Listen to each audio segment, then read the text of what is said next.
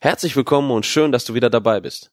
In der heutigen Episode zeigen wir dir, dass das Vermögen von Elon Musk, dem reichsten Menschen der Welt, nichts gegenüber dem ist von Jesus Christus. Wir zeigen dir, wieso es sich manchmal lohnen kann, langfristig zu denken und Gewinne zu reinvestieren.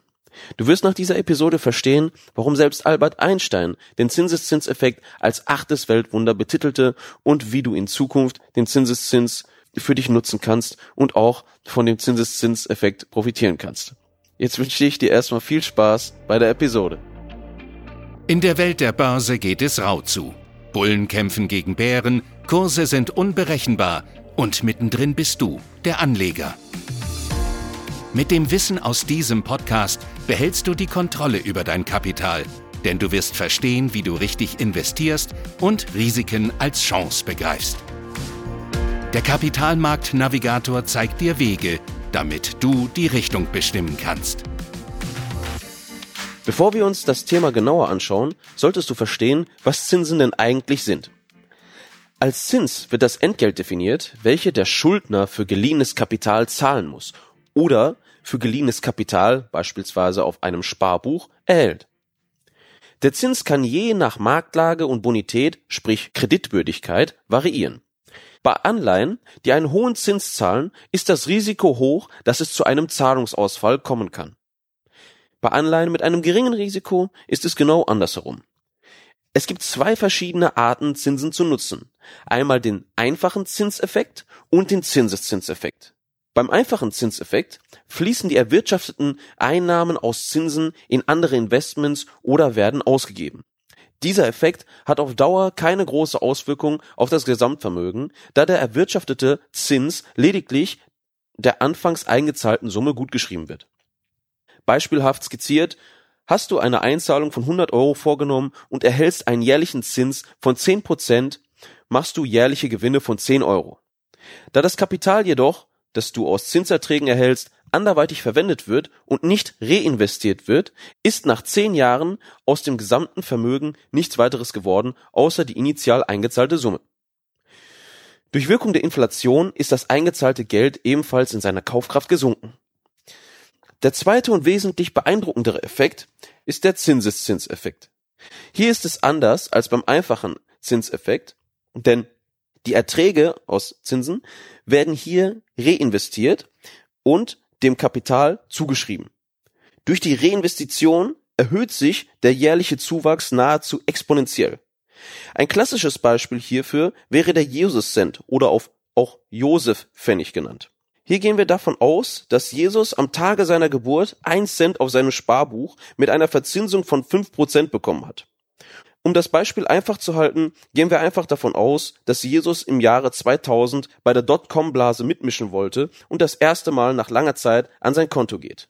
Die Zahl, die er dort erblickt, passt gar nicht auf den Bildschirm. Es ist eine Zahl mit 42 Nullen, eine sogenannte Septillion. Mit diesem Kapital wäre Jesus der reichste Mensch aller Zeiten und könnte sich mehrere Erden aus purem Gold kaufen.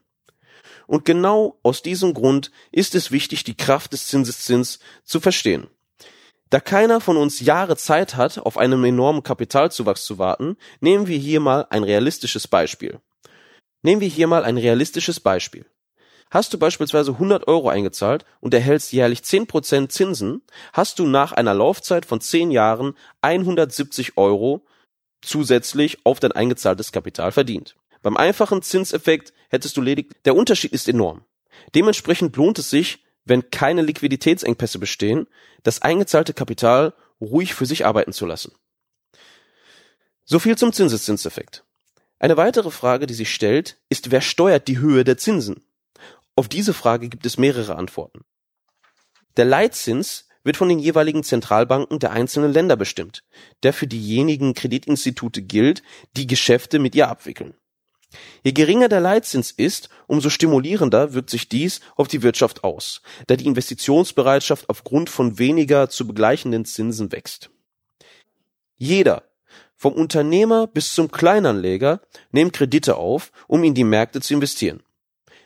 Im Zuge der jeweiligen Konjunkturphase wird der Zins ebenfalls angepasst. Dafür jede Phase eine andere Geldpolitik signifikant ist. Weitere Instanzen, welche für die Höhe der Zinssätze verantwortlich sind, sind die sogenannten Ratingagenturen, welche die Kreditwürdigkeit einzelner Unternehmen und auch Staaten bestimmen. Je höher das Risiko einer Zahlungsunfähigkeit, umso höher fallen die Zinsen auf die geliehenen Gelder an. Weitere Instanzen, welche für die Höhe der Zinssätze verantwortlich sind, sind die sogenannten Ratingagenturen, welche die Kreditwürdigkeit einzelner Unternehmen und auch Staaten bestimmen. Je höher das Risiko einer Zahlungsunfähigkeit, umso höher fallen die Zinsen aus. Im Kontext zu Aktieninvestments können Dividenden herangezogen werden, die praktisch wie Zinsen auch eine jährliche oder quartalsweise Ausschüttung beherbergen. Das Reinvestieren kann hier ähnlich wirken wie beim Zinseszinseffekt. Die Wiederanlage der Ausschüttung lohnt sich in den meisten Fällen. Geld macht Geld. Fassen wir nochmals zusammen. Zinsen sind das Entgelt, das auf geliehenes Kapital gezahlt wird. Oder das Entgelt, das man für die Verleihung von Kapital erhält. Man unterscheidet zwischen dem einfachen Zinseffekt und dem Zinseszinseffekt. Institutionen wie Ratingagenturen, Zentralbanken haben Einfluss auf die Höhe der Zinsen. Nun weißt du genau, was der Zins ist und wie du ihn für dich rentabel nutzen kannst, ohne einen hohen Aufwand zu betreiben. In der nächsten Episode beschäftigen wir uns mit dem Präsidentschafts- und Rohstoffsuperzyklus. Wenn dir diese Folge gefallen hat und du uns unterstützen möchtest, teile diese Episode gerne mit deinen Freunden. Bis dahin, euer Dries.